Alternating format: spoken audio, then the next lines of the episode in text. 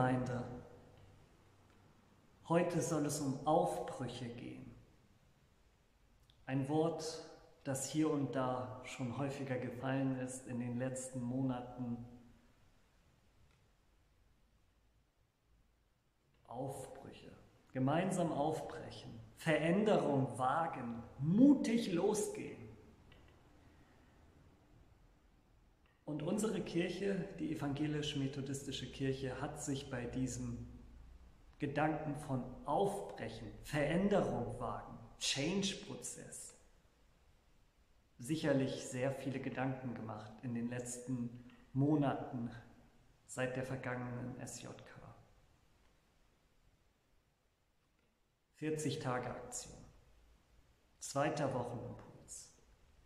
Vergangene Woche ging es um die Arche, die gestrandet ist. Und wir sind der Frage nachgegangen, ob wir in der Arche drin bleiben, da sie ja bislang Sicherheit und Vertrauen gestiftet hat, oder ob wir die Arche verlassen und das Neuland betreten, an welchem wir gestrandet sind. Und heute stellt sich die Frage, wohin? Wem folgen wir nach? Wenn dafür das Altvertraute, wenn dafür die Arche zurückgelassen wird. Das All- und Altvertraute. Das ist natürlich keine Last und es ist nichts Hinderliches. Es schafft Sicherheit, so wie die Arche für Noah und seine Familie auch eine Sicherheit gewesen ist. Denn es steckt ja Vertrauen in dem Wort alt und allvertrautes. Ich persönlich kann darauf vertrauen, dass ich hier gut aufgehoben bin, dass ich ein Stück Heimat und Geborgenheit von Gott geschenkt bekomme. Heimat.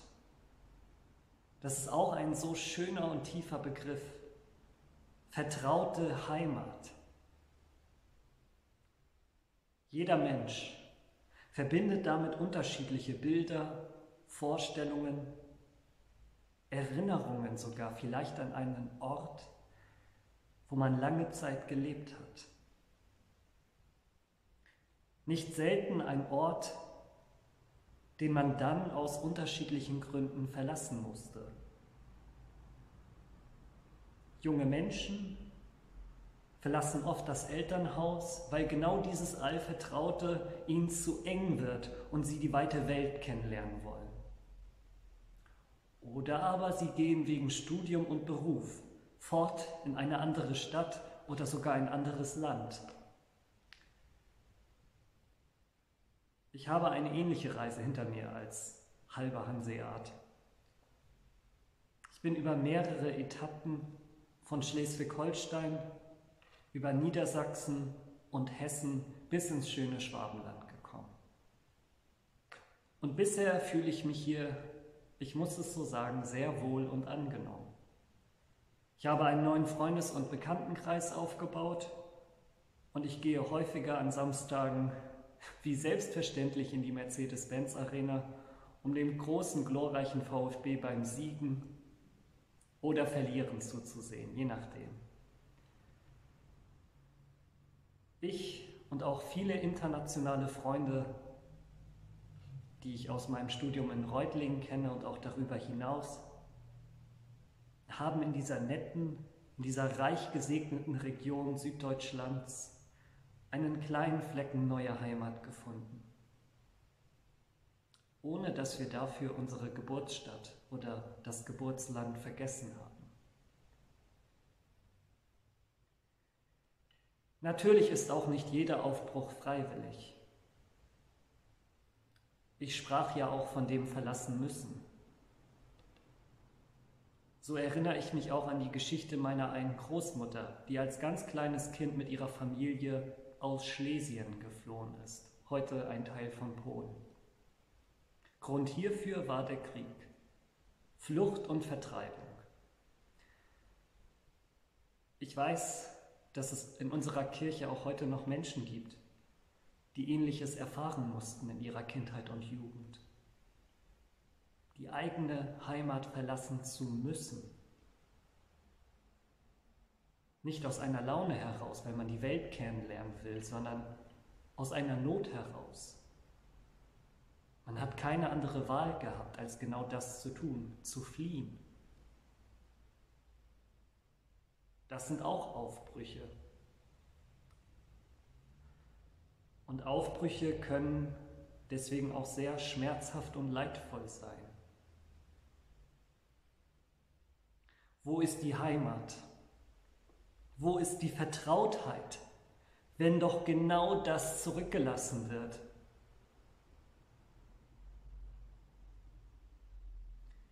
Die biblische Geschichte von Ruth ist der heutige Predigttext, der für diesen Wochenimpuls vorgeschlagen worden ist, für Aufbrüche.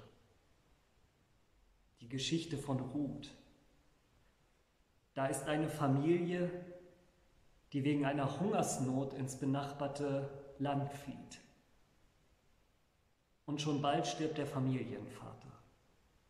Die beiden Söhne heiraten, aber schon nach wenigen Jahren kommen auch sie ums Leben, ohne dass sie Kinder hinterlassen. So bleibt die inzwischen alte Hebräerin Noomi mit ihren beiden ausländischen Schwiegertöchtern alleine zurück. Alle drei ohne Mann und ohne Familie. Und das hieß damals auch ohne wirtschaftliche Basis. Wer soll für ihr Auskommen sorgen? Es gab keinen Sozialstaat und auch keine Rentenversicherung, so wie heute. Witwen ohne Kinder waren arm dran. Sie waren buchstäblich bettelarm. Noomi zieht es dann zurück in ihre Heimat. Besser gesagt, in das damals aufgegebene Mutterland. Da, wo es vielleicht noch Menschen gibt, die sie von früher kennen, die ihr irgendwie ein bisschen helfen können, also sie vor dem Hungertod bewahren würden. Vielmehr konnte die alte Dame von ihrer Rückkehr nicht erwarten und erhoffen. Bei ihren Schwiegertöchtern Ruth und Orpa gab es noch Hoffnung. Sie könnten ja vielleicht noch einmal heiraten und glücklich werden. Orpa, die eine Schwiegertochter, lässt sich überzeugen und kehrt unter Tränen zurück nach Hause. Die andere, Ruth, tut das nicht. Ihr ist klar, dass ihr beharrliches Mitgehen mit Naomi, ihre hartnäckige Liebe und Treue zu dieser Frau nicht nur Privatsache ist, sondern eine Entscheidung auch für Gott. Sie sagt nicht nur den ersten Teil eines sehr bekannten und heute beliebten Trauverses. Wo du hingehst, da will auch ich hingehen. Und wo du nächtigst, da will auch ich zusammen mit dir nächtigen. Sie verspricht nicht nur das, was schon bedeutungsvoll genug wäre, sondern sie fügt auch noch hinzu, dein Volk ist mein Volk und dein Gott ist mein Gott. Da, wo du sterben wirst, Dort will auch ich sterben und dort will ich begraben sein. Nur und erst der Tod wird mich und dich voneinander scheiden. Ruth sieht in der Beziehung zu ihrer Schwiegermutter zugleich eine Verbindung mit dem Volk Israel und damit auch eine mit dem Gott dieses Volkes. Sie lässt Naomi den weiten und unter Umständen auch gefährlichen Weg in die alte Heimat nicht alleine gehen, sondern sie begleitet bei ihrem neuen Lebensabschnitt. ihre Schwiegermutter. Sie bricht mit ihr gemeinsam auf. Und so wird ja auch der Segen Gottes zugesprochen. Der Herr vergelte dir deine Tat, und dein Lohn möge vollkommen sein bei dem Herrn, dem Gott Israels, zu dem du gekommen bist, dass du unter seinen Flügeln Zuflucht hast.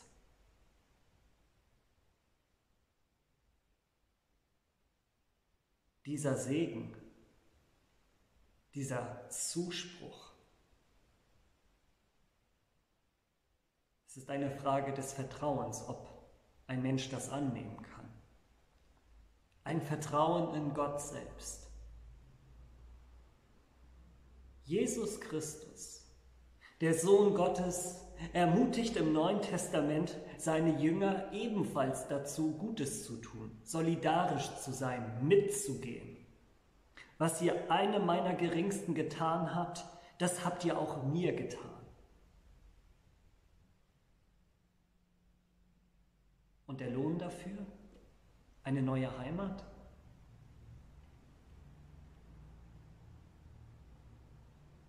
Was sagt Jesus dazu? Es ist die Verheißung auf das Reich Gottes, auf eine ewige Heimat, die uns Menschen nicht geraubt werden kann und die wir nicht mehr verlassen müssen. Heimat und neues Vertrauen in Gott finden, der auch heute noch uns als Christen, als Kinder Gottes nicht alleine lässt, sondern der bei allen Aufbrüchen die frei gewählten und auch die notwendigen bei uns ist. Durch seinen Heiligen Geist mitten unter uns wirkt und uns die Kraft schenkt, um weiterzugehen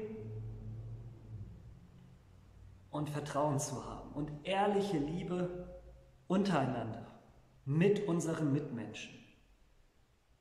Halten wir also diesem Gott die Treue, dem Gott, der in Jesus Christus Mensch geworden ist.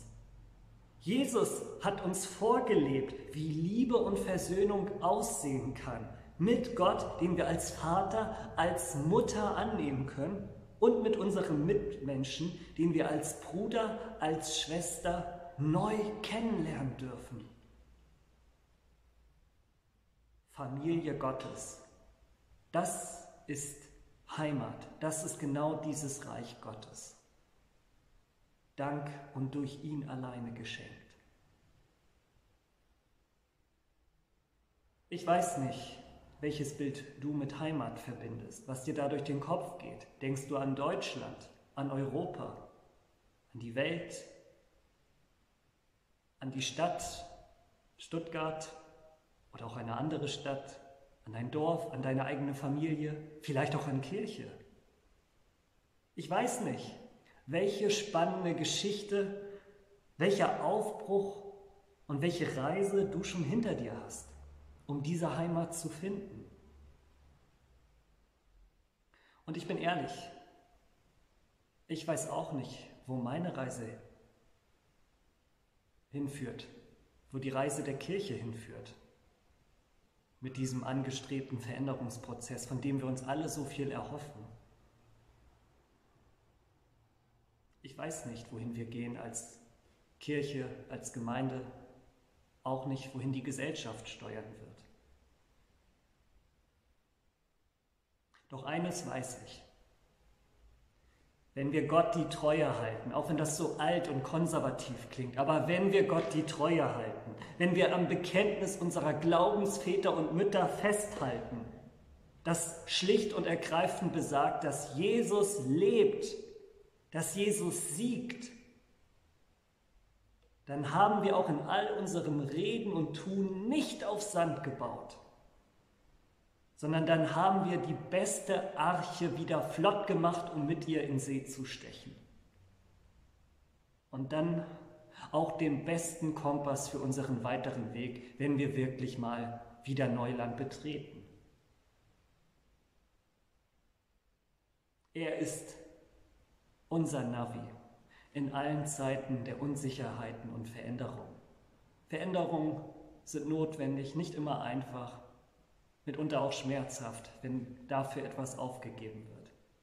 Wichtig ist, dass wir in unseren Rucksäcken bei den Aufbrüchen das Wichtigste dabei haben. Oder um es treffender auszudrücken, in unseren Herzen.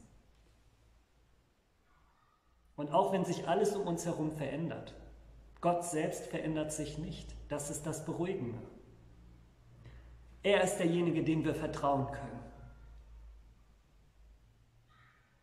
Er ist nicht der Allvertraute. Wir wissen nicht alles von Gott, weil wir ihn ja auch in vielen Dingen unseres Lebens nicht immer verstehen. Aber er ist der allzeit treue und barmherzige Gott. Er ist derjenige, der letztlich auch ein Ankommen, ein Neubeginn, seinen Segen schenkt. Ruth ist ihrer Schwiegermutter bis ins fremde Land der Hebräer gefolgt, nach Bethlehem. Und dort hat sie Boas kennengelernt. Und der Rest ist Geschichte.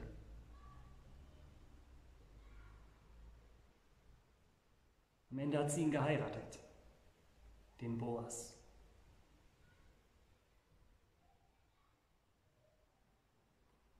Und damit ist auch die Zukunft der, Noe, der Noomi gesichert.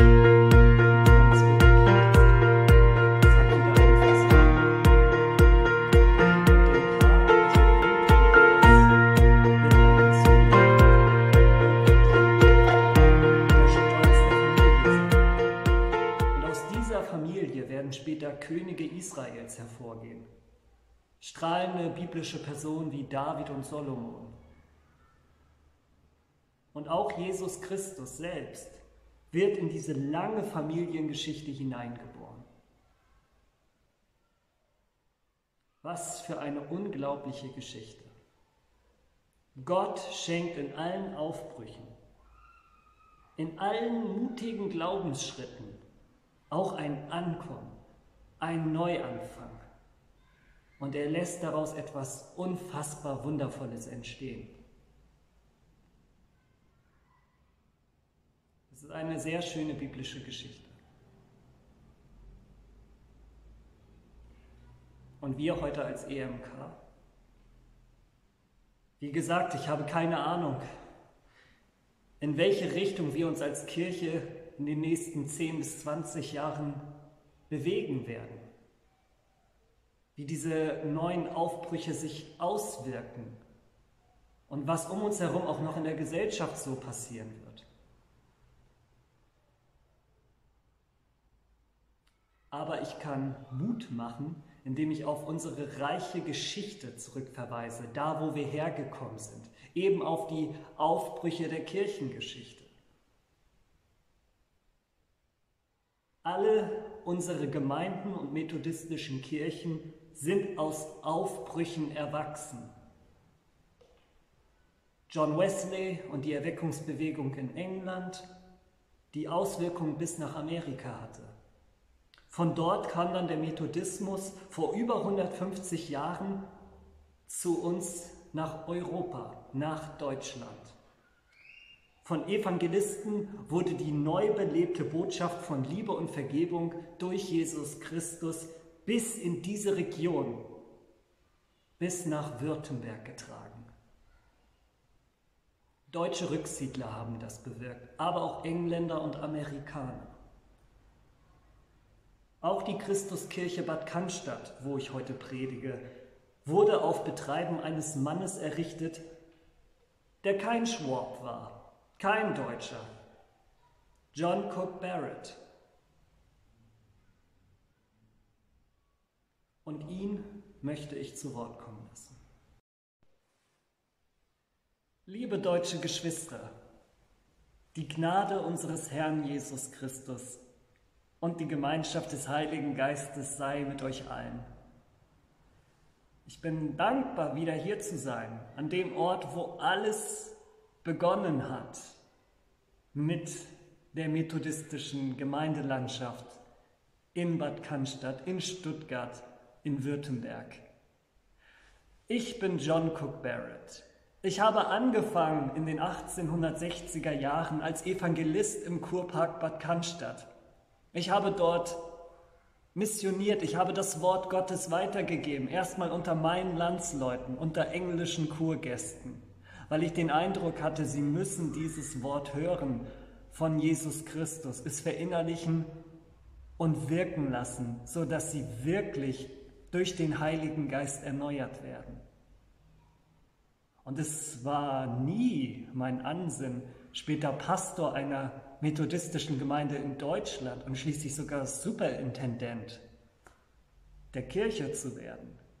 Ich kann nur staunen darüber, dass Gott das bewirkt hat, denn ich habe dafür meine alte Heimat aufgeben müssen und habe in Deutschland eine neue Heimat entdeckt und hier staunen können darüber, was Gott durch seinen Heiligen Geist hat entstehen lassen. Ich bin einfach seinem Ruf gefolgt. Ich habe viele treue Weggefährten gehabt, Deutsche wie auch Engländer, die mit mir hier gemeinsam etwas aufgebaut haben. Diese Kirche, in der wir uns befinden, es ist kaum zu glauben, aber sie wird dieses Jahr im September 150 Jahre alt. Und sie atmet den Geist der Geschichte, die in meiner Gestalt lebendig geworden ist, für einen kurzen Moment. Und meine Botschaft, die ich euch heute mitzugeben habe, ich möchte Mut machen, neue Aufbrüche zu wagen, so wie wir es damals getan hatten. Wir waren arm wie Friseure, wir hatten nicht viel, wir haben nur unser Vertrauen in Gott gehabt. Und jetzt schaut, was für ein wundervoller Ort hier entstanden ist. Es ist ein wahres Gnadengeschenk. Kurzzeitig wurden hier sogar Prediger ausgebildet, lange bevor es das Seminar, die heutige Theologische Hochschule in Reutlingen gab. Wenn ich euch eines mitzugeben habe, euch als Kirche in diesem sogenannten Change-Prozess, dann seid mutig und wagt diesen Aufbruch. Geht ihm in Vertrauen auf Gott. Bleibt an ihm dran und ihr könnt staunen darüber, was er alles noch letztlich entstehen und wachsen lässt. Unter euch und an dem Ort, wo ihr als Ortsgemeinde hingestellt seid. In Bad Cannstatt, in Württemberg, in Deutschland. Gott segne euer weiteres Vorgehen und euer Werk als Gemeinde, als Kirche.